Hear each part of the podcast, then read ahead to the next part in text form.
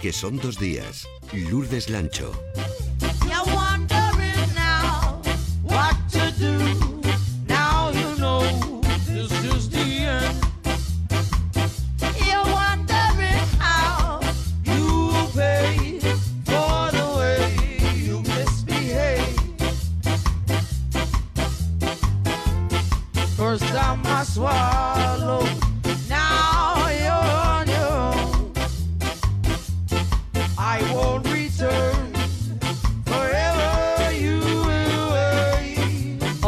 Sábado santo, nos toca compartir mesa con nuestros artistas y editorialistas gráficos y parece que hayamos hecho un centrifugado y hayan salido todos disparados a diferentes lugares de, de la geografía española.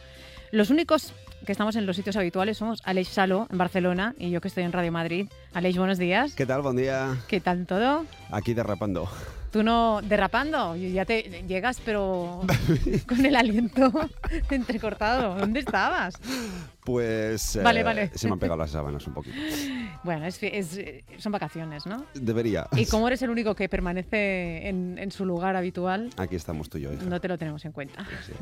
José María Pérez Peritis está en Radio Santander. Buenos días. Hola, Lourdes. Y no estás nada Luis. mal, ¿eh?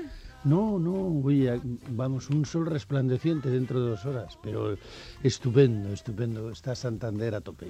Esto va a parecer un carrusel de, de- de vacaciones de Semana Santa. En Antena Norte, la emisora de la SER en Llanes, está Julio Rey. Mal sitio tampoco el tuyo, Julio. Hola, muy buenos días. Buenos pero días. La verdad es que estoy en el paraíso. Yo estoy aquí Ya, en ya. Llanes, en Purón, que es una maravilla, y ahora en Antena Norte, como muy bien has dicho, Lourdes, junto con mis amigos Olaya y Daniel. Estás muy bien acompañado. Perfectamente. Y en los estudios de Radio Rioja, Mario, Mau- Mauro Entrialgo, buenos días. Eh, hola, muy buenas. Pero De- estoy en Logroño, no El- en Madrid. No, claro. Te había entendido en Radio Rioja, Madrid. No, hombre, Radio Rioja Madrid, no sé, yo... sé, Es una contradicción en sí misma, ¿no? Ya, ya ves que estoy más dormido que Alex todavía. Pero tú además, estar, llegar con ese estado en Radio Rioja quiere decir que la noche ha sido un poco intensa.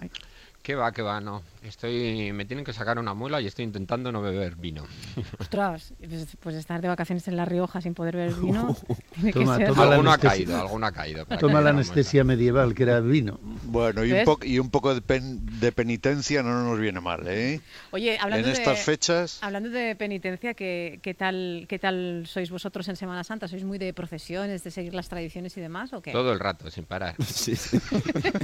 Me lo temía. Pasamos de una cofradía a otra. Yo eh, estoy morado, luego me pongo blanco, luego- cambio de color.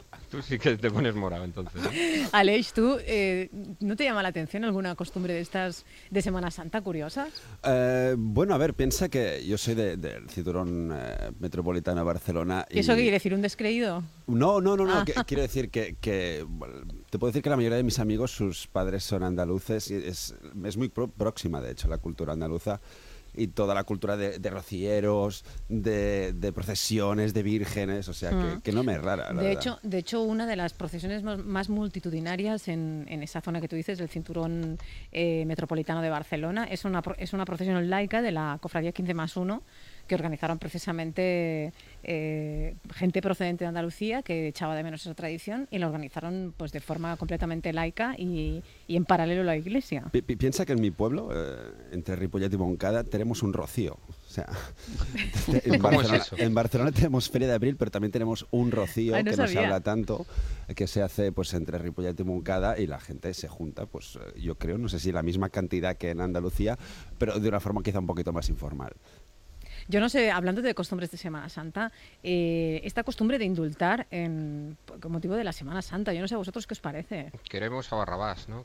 Que. Sí, pero, pero que se siga haciendo, o sea, eso como historia y en el, y en el Evangelio, pues Hombre, está pues- bien y tal, pero Pues ahí, el otro día explicaban en las pantallas de, mm, del metro de Madrid, que se- siempre intentan justificar las cosas que hacen, estaban intentando justificar lo de los indultos de Gallardón de esta semana o de la semana pasada sí. por Semana Santa y estaban intentando decir que era la caridad cristiana, con el que menos Mm. tiene, con el que se ha arrepentido y alguna vez ha metido la pata, pero claro, no decían nada que lo que habían indultado el otro día era un banquero que había robado a un pobre señor, ¿no? Que Sí. le había quitado directamente la cuenta. Yo creo que este no era el más indultable.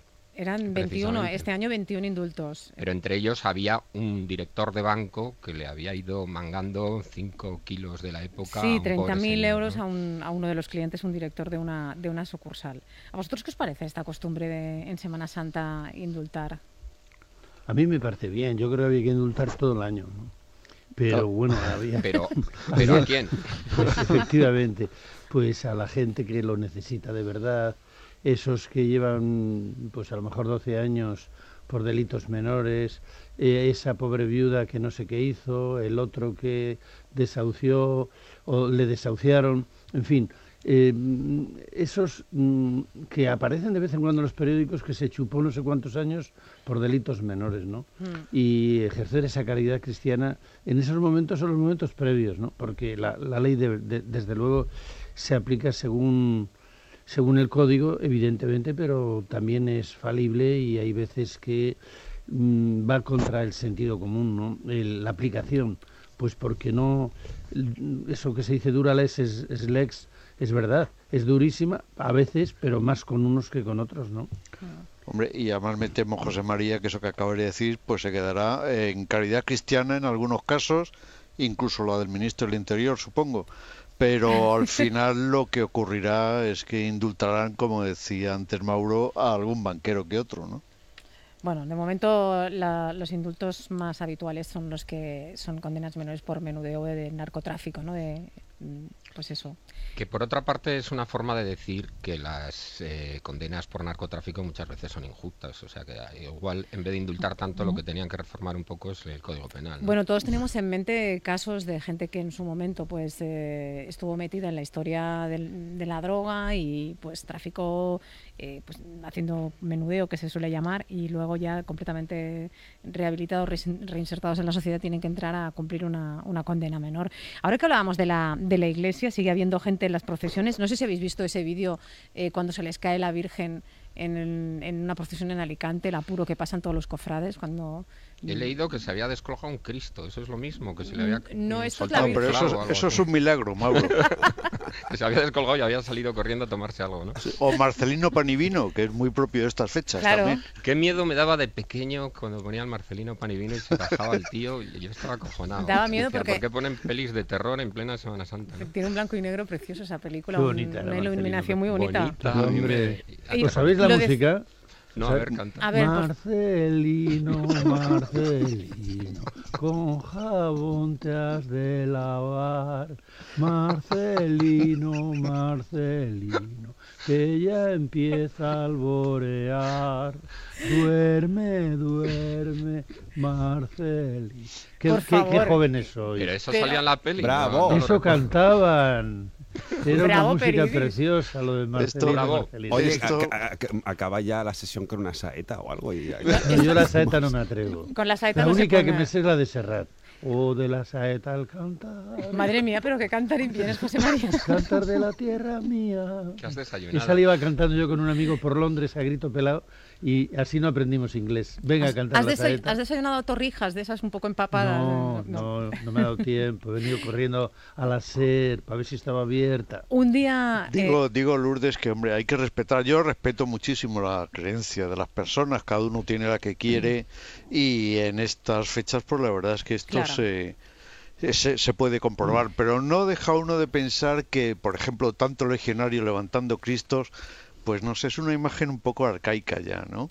Y además sigue, yo creo que es más una, muestra cultural estos días, una tradición, eh, porque sigue habiendo profesiones, los cofrades van entrando rele- relevos generacionales para llevar a hombros las imágenes, pero la Iglesia sigue perdiendo vocaciones. Han salido datos de, sobre el número de, sacerdotes que se ha reducido en un 43% en la última década en España y, por poner un ejemplo, el año pasado tan solo se ordenaron eh, 131 curas en toda España y hay un 40% creo de diócesis que tienen, eh, tienen problemas para, para el relevo generacional. ¿Y Incluso se han Pero- planteado hacer misas online. ¿Cómo en- vamos de en algunas monjas? zonas. ¿Cómo vamos de monjas? ¿Tienes No, cifras? pero Mauro, esta, el, el tema de, la, de las misas es que hay, eh, hay parroquias que, que van a ser atendidas por eh, videoconferencia.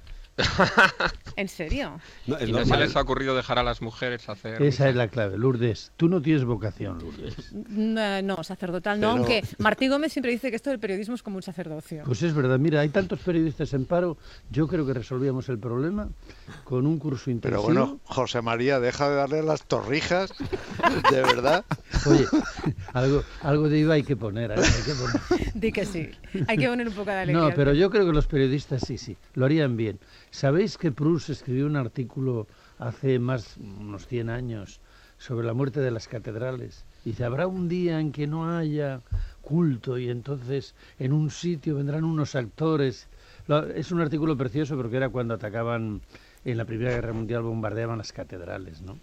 En cualquier Y- caso, también yo creo que lo que hay que plantearse es eh, la relación que existe o que está dejando de existir entre la Iglesia y la Semana Santa, que lo mismo ocurre con la Navidad, por ejemplo, ¿no? Sí, están perdiendo. Claro, yo creo que ahora es una forma de, de consumo, es una forma de hacer turismo y es una forma de atraer turismo y en eso al final es en lo que va a quedarse. Mm, La otra gran noticia de, de esta semana ha sido la muerte el jueves de- del Premio Nobel de Literatura Gabriel García Márquez. ¿Vosotros, eh, alguno de vosotros lo conocía o había coincidido con él? Peridis, Peridis. No, yo le vi una vez.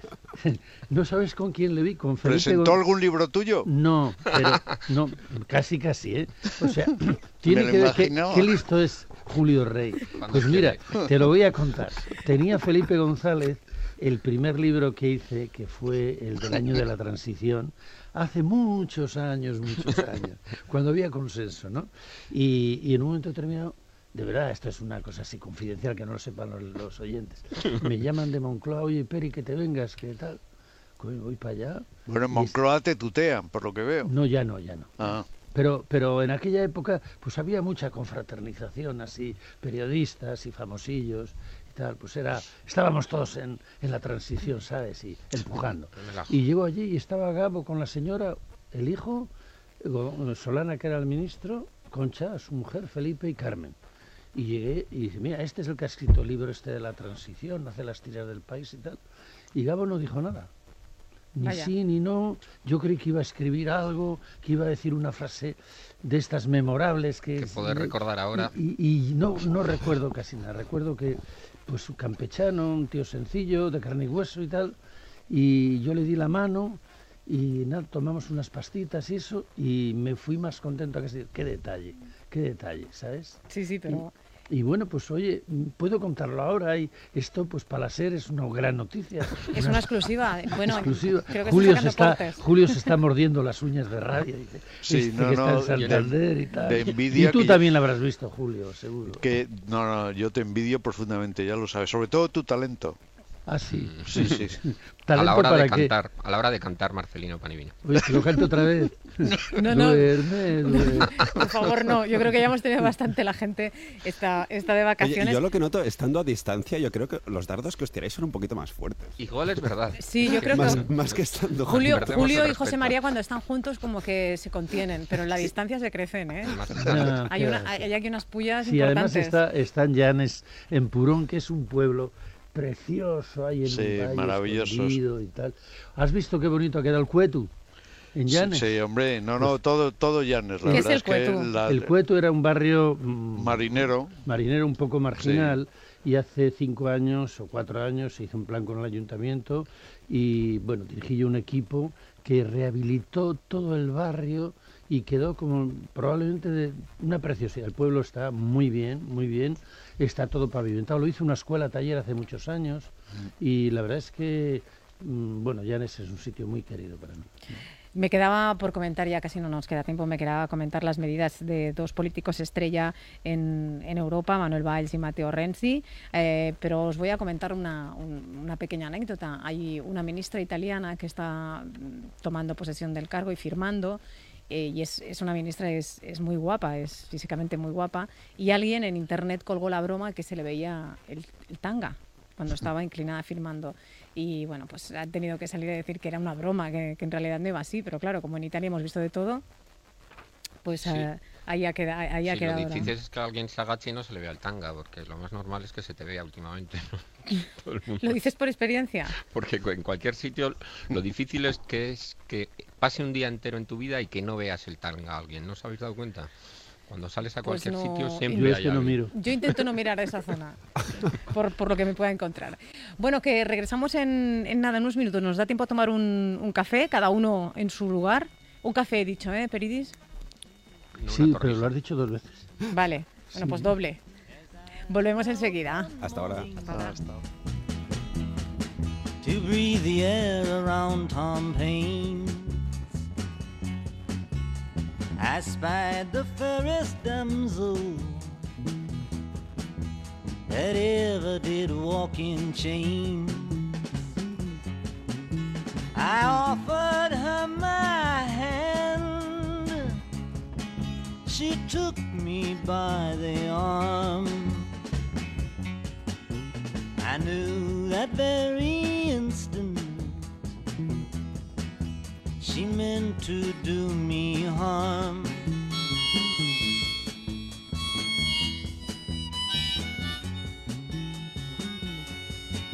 Depart from me this moment. I told her with my voice. Said she, but I don't wish to. Said I, but you have no choice. I beg you, sir, she pleaded.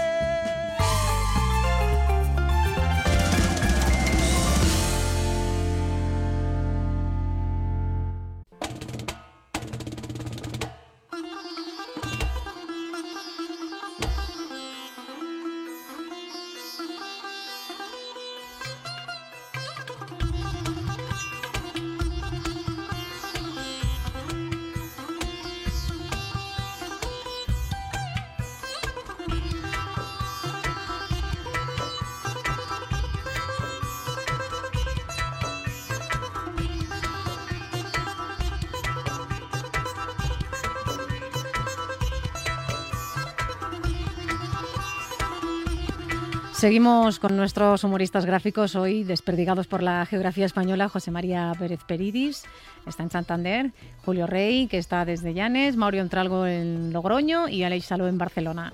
¿Vosotros sois de los que miráis la etiqueta para, para saber de dónde es la ropa que, que compráis? ¿Quién compra ropa por ahí? Yo es que no compro. ¿Cómo que no comprar ropa, José La mía María? usada, yo todo es esto, ¿cómo se llama ahora? Cuando se compra ropa vieja de esa de... Vintage. Vintage, yo soy Vin- vintage. Tú eres total. vintage. Sí, sí, hasta Pero que... soléis mirar la etiqueta de... Pues menos de lo que deberíamos, ¿no? Yo veo la composición, pero ya sé por dónde vas y no miro de dónde Yo como mucho la talla. En general no miramos ninguna etiqueta, yo creo, ¿no? Sí. O casi ninguna. Y deberíamos hacerlo, como ha dicho Mauro, es verdad. Ujú. Aleix. Bueno, yo creo que damos ya por sentado que todo viene de China directamente. Bueno. Miramos. de China o de otros países. Mira, esta semana, el, el jueves, el jueves 24, se cumple un año de esta tragedia.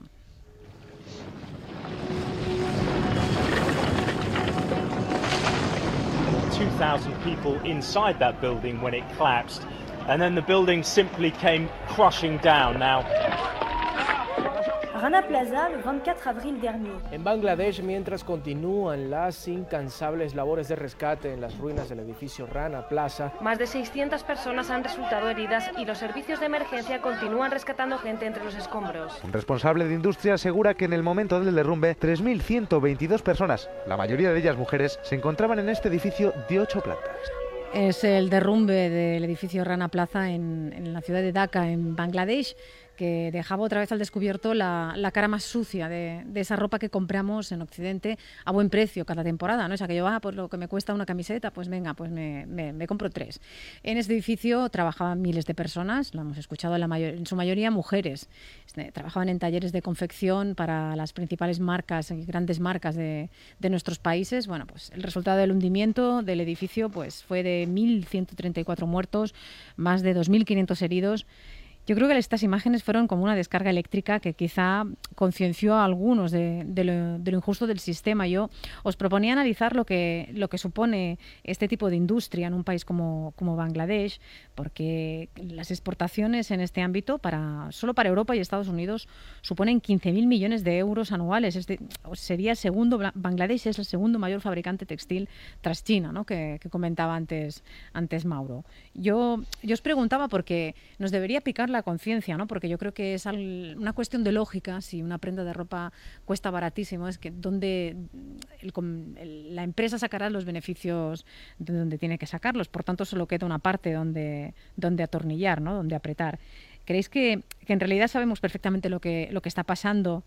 pero tan solo nos escandalizamos cuando vemos que pasa algo así como esto, un incendio, hemos, en fin, yo creo que hemos visto alguna otra tragedia como esta. Y yo creo que es que ya ni nos escandalizamos, porque ya no solamente existe asunto de Bangladesh, eh, aquí por ejemplo ahí se confecciona, hay talleres clandestinos con, con chinos que bueno pues pues eh, no pasa nada. Luego, por ejemplo, también dictaduras como lo que está ocurriendo en China, se celebran unas Olimpiadas y todo el sistema va en bloque ahí para apoyarlas. Es decir, que, que sí, yo creo que nos dura la emoción un telediario, ¿no? Lo que nos dura el ver, tener delante esas imágenes. Sí, sí, sí, hay, hay mucha hipocresía, es evidente.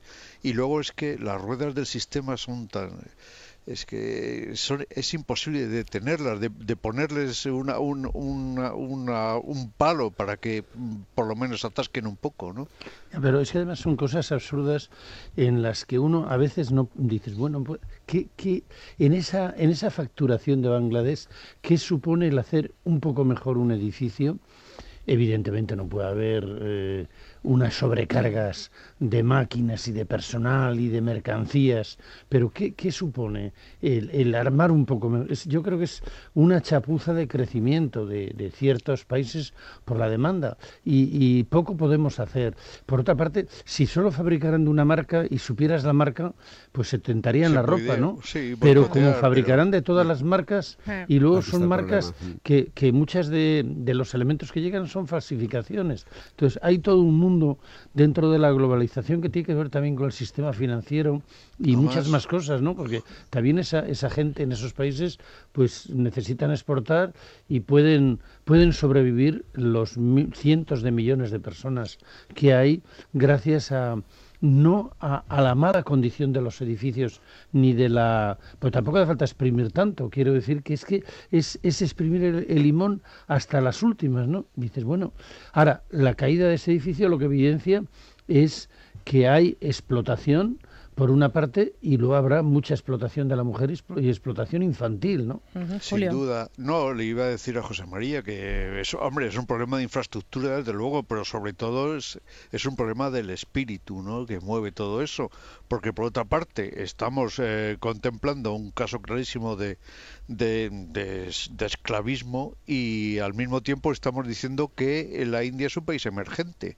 Si es un país emergente por este tipo de cosas, eh, luego está el tema de las indemnizaciones, porque un año después todavía, todavía siguen pendientes, hay muchos problemas para ver cómo se van a calcular las indemnizaciones. Hay alguna empresa, una gran empresa eh, de comercialización de, ropa que, por su lado ha hecho un fondo para indemnizar a estas víctimas, pero claro, el baremo que se utiliza para, para calcular esas indemnizaciones quizás está calculado a ojos occidentales. ¿no? no sabemos lo que supone para una mujer quedarse viuda, joven y, y discapacitada para el resto de su vida en una sociedad como, como a lo mejor la de, la de, la de Bangladesh. Yo quería hablar de todo esto un, poco para rescatar esa mala conciencia y para saber también que se, que se están haciendo cosas para, para evitar que, esto siga pasando o que por lo menos que se, de alguna manera se, se palíen o tengan más difíciles las políticas empresariales pues contratar o subcontratar, porque ahí siempre está el truco, ¿no? De sí, tenemos responsabilidad social corporativa y lo vigilamos mucho, pero luego en las subcontratas ahí se diluyen todas las, las responsabilidades. Lourdes, sería fundamental que el que tiene la marca tenga la responsabilidad. Esa sería la clave, porque entonces sí la responsabilidad social corporativa funcionaría. Sí, el que eh, tiene en la e- marca tiene la En responsabilidad. este caso, en este caso de, de DACA, eh, como se supieron enseguida las, las marcas que fabricaban allí, la, la mayoría, eh, pues creo que es la primera vez que la Organización Internacional del Trabajo, eh, un gobierno, el de Bangladesh y patronal, sindicatos y las ONGs han, han pactado unos pagos para compensar las, las pérdidas de ingresos y las necesidades eh, médicas generadas por, un, por, este, por este desastre. ¿no? Eh, yo quería destacar la labor de las ONGs para denunciar e intentar erradicar la, la explotación y vulneración de derechos de los trabajadores en países como, como Bangladesh.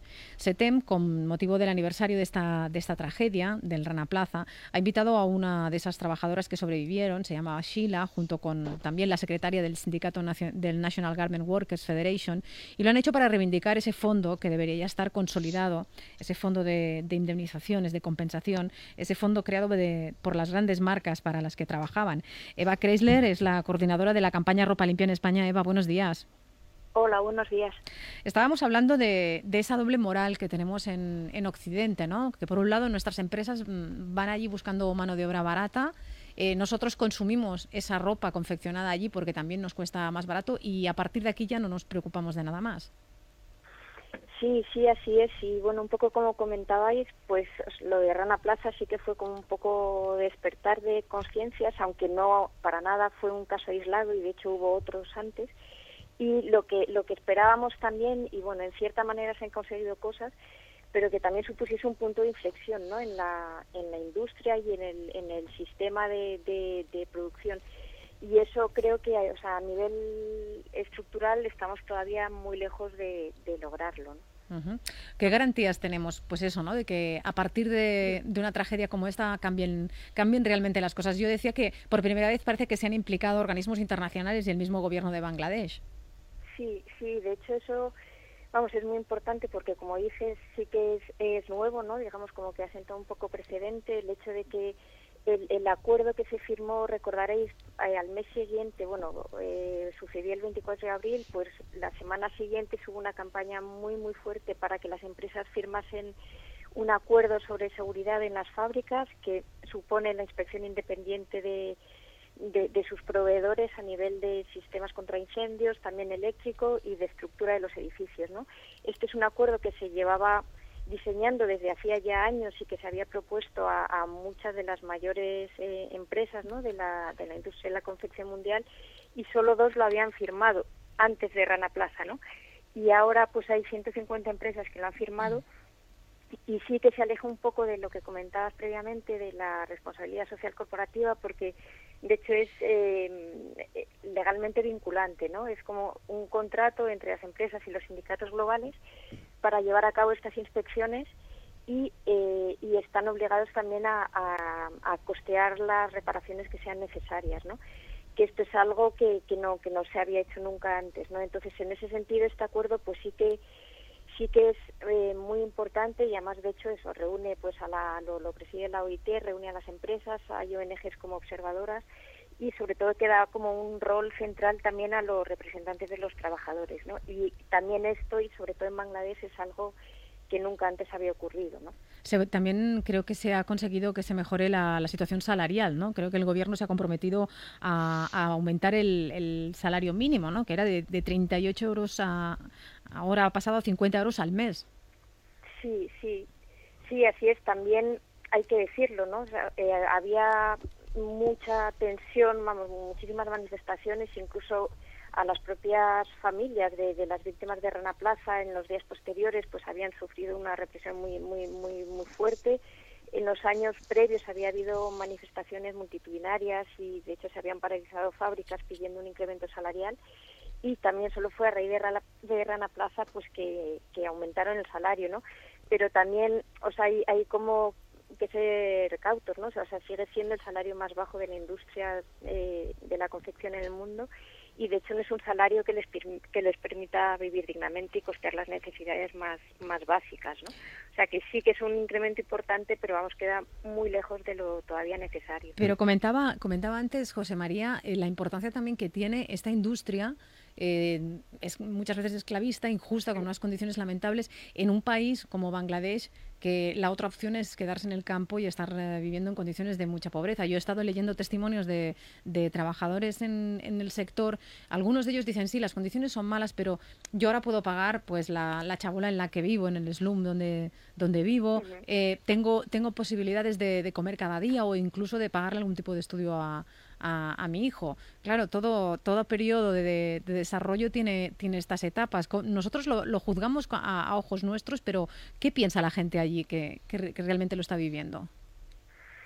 Bueno, sí que sí que es cierto que todavía, de hecho, hay como mucha migración del campo a la ciudad para buscar un puesto de trabajo en una de estas fábricas, ¿no?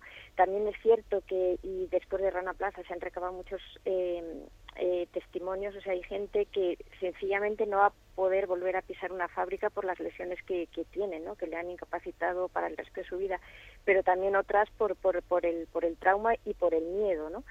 Y sí que, em, no sé, yo creo que pese a que está claro que es una mano de obra muy barata, pero que es, es totalmente indignante, indecente que que se cierren los, los ojos a las condiciones de trabajo que tienen allí solo para costearnos aquí ropa más barata, muchas veces mm. innecesaria, ¿no? Y, y, ese desarrollo también que de hecho ahora es más crecimiento económico y, enriquecimiento de, de, dueños de estas fábricas y, y, además hay como una pues un, un vínculo muy cercano también ¿no? entre el poder político, económico y militar, ¿no? y eso yo creo que todavía tampoco puede llamarse eh, desarrollo, ¿no? Cuando mm, el sueldo que les pagan no da para, para sufragar los costes de, educación a las familias, pues difícilmente se, se pueden desarrollar, ¿no? O sea, yo creo que en este momento eso es como más pues una nueva esclavitud y, y, y no, no facilita tanto el, el desarrollo también porque ahora y un poco otra de las cosas que sí que ha cambiado y que hay que ver que realmente o sea, se han sentado un poco bases para por ejemplo el, la actividad sindical no o sea el, el otro día leía que en el decía la, la Organización Internacional del Trabajo de Bangladesh que en este último año se han registrado eh, unos 100 sindicatos no eh, cuando el año anterior en 2012 solo había dos no pues esto sería una buena señal si estos sindicatos no, no tienen interferencias por parte de, las, de la gerencia de las fábricas y pueden desarrollar su, su actividad de manera libre e independiente y pueden negociar colectivamente. Entonces ahí sí que se podrían sentar bases para, para que haya realmente un, desarrollo. ¿no? Sí, yo creo que ha dado en una clave fundamental. En el siglo este me recuerda a mí la Inglaterra de las fábricas textiles en el siglo XIX-XVIII, el principio de la industrialización. Ah, esto está pasando en el siglo XXI. Y tú estás, estás hablando de los sindicatos, efectivamente. Eh, una de las cosas, ya que compramos la, la ropa, tenemos que exportar los sindicatos. Porque Claro, eh, la, lucha sindical en Occidente costó un esfuerzo gigantesco y el derecho al voto de la mujer, etcétera, etcétera. Y lo que tenemos que luchar desde Occidente es que en Oriente tengan sindicatos también que les defiendan, porque también es defender la calidad de los productos y la calidad de vida de los países, ¿no? Y la dignidad de las personas. es una conquista que en Occidente costó sangre, sudor y lágrimas. Y, yo pregunto, si esas empresas eh, empiezan a tener menos beneficios, ¿van a respetar su palabra? La verdad es que una, mm, la, campaña Ropa Limpia es una red internacional en la que están también los sindicatos de, de, Bangladesh, hay sindicatos también de, otros países, eh, ONGs, hay organizaciones de, consumidores y, y, precisamente porque están los sindicatos de los países productores de ropa, eh, o sea, en, ningún momento se ha como pues promovido el boicot ¿no? de, estas empresas que, producían ahí. Más bien al revés, lo que se les ha pedido es que ya que estaban produciendo ahí, que se han beneficiado de esos bajos costes de, de, la mano de obra y de esos salarios y de esas condiciones de trabajo, pues lo que tienen que hacer es eh, quedarse ahí, implicarse y eh, mejorar las condiciones de trabajo. ¿no? También al, al comprometerse a, hacer las reparaciones en las fábricas de Bangladesh y a, costearlo, pues es una manera también de, compromiso, ¿no? Lo cierto es que yo creo que ninguna de las grandes eh, empresas líderes del sector han disminuido sus beneficios, ¿no? Y de hecho estamos hablando de, empresas que pueden tener de beneficios mil millones de euros, dos mil millones de euros, más de 100 millones de, euros de beneficios y lo que se está pidiendo en este fondo de, indemnización a las víctimas, eh, lo que se estima necesario son eh, 40 millones de, dólares, ¿no? O sea, lo cual quiere decir que, que realmente una toma de, conciencia colectiva y de, y de responsabilidad por parte de estas empresas debería de ser posible que, este, que se cubra esta cantidad que se necesita, ¿no? Y ahora mismo está solo en los 15 millones de, dólares, ¿no? Y, ciertamente, o sea, es, es colectivo también porque sí que Rana Plaza están produciendo eh, determinadas empresas que hemos vamos que fácilmente en, la web hay como un, listado de, las 29 empresas que hemos identificado con vínculos en Rana Plaza o en el momento del derrumbe o en los o, en el en un pasado cercano no y, pero realmente le podía haber pillado, digamos, alguna, ¿no? Porque es un problema, pues, estructural y lo que no se pueden esconder es, que no, yo como en ese momento no producía, no soy responsable, ¿no? Es un poco al revés, deberían de dar todas un paso al frente y, hacer frente al pago de indemnizaciones, que es una cosa tan tan tan elemental, ¿no? Y tan indignante que no se haya llegado todavía a esto. Aparte que yo creo que sería una buena operación de marketing para ellos, ¿no? Incluso sí, de hecho hay se, se hay diseñada una página web eh, específica para, para el acuerdo Rana Plaza que, que tiene que ver con las indemnizaciones y ahí está también detallado las empresas que, que sí han contribuido y algunas de ellas pues también han dicho en cuánto han contribuido, ¿no? Que yo creo que esa es otra información que, que, sí que puede interesar a la ciudadanía, ¿no? Y vamos que lo hagan eso por por, por marketing o por o por conciencia porque lo por lo que lo quieran hacer pero pero pero lo cierto es que se han dado pasos pero las víctimas todavía están esperando a, recibir unas cantidades que les permita reconstruir mínimamente sus, sus vidas. Y su dignidad. Aleix, que querías preguntar también. No, a ver, yo, yo me alegro mucho primero que, que, estemos recordando esto al cabo de un año, porque aun con el precio tan alto que se ha pagado, eh, representa un antes y un después. ¿no? Al final la construcción de la seguridad tanto en carreteras como en aviones como en fábricas se hace a, golpe de, dramas. ¿no?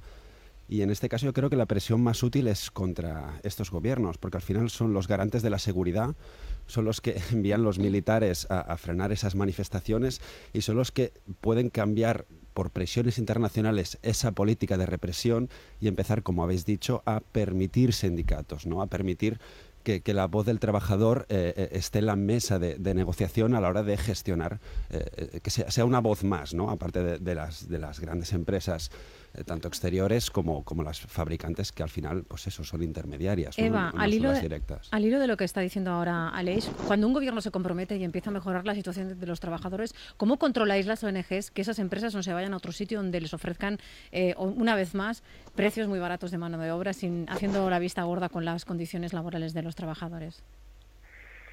Claro, sí, ese es un problema, ¿no? y hablando también de la pues de la industrialización. Antes en el pues eso en los siglo XIX principios del XX el capital yo creo que no era tan volátil no o sea ahora es que efectivamente una empresa se puede ir de un lugar a otro con muchísima facilidad y las las cadenas de producción que, que tienen pues son son muy muy largas y, y, todo hay que decirlo también muy muy muy opacas no o sea no, no son tan transparentes como como dicen en sus memorias de, de sostenibilidad no de responsabilidad social corporativa en el en este caso que estábamos comentando en el de Bangladesh eh, sabemos que estarán los próximos cinco años las 150 bueno un poco más de 150 empresas que han firmado el acuerdo por la mejora de la seguridad en las fábricas de Bangladesh porque es, es, digamos como un contrato que han firmado, ¿no? O sea, y entonces en los próximos cinco años eh, seguirán ahí produciendo. Está claro que bueno hay movimientos ya también de, de, empresas y prospecciones para irse a otros países que pueden ser más más baratos pero como, es difícil. ¿eh? por ejemplo. Es difícil que encuentren mano tanta mano de siempre hay un país donde pueda, pero, puedan apretar y trabajar más barato. pero esa cantidad de, de gente es mm, de verdad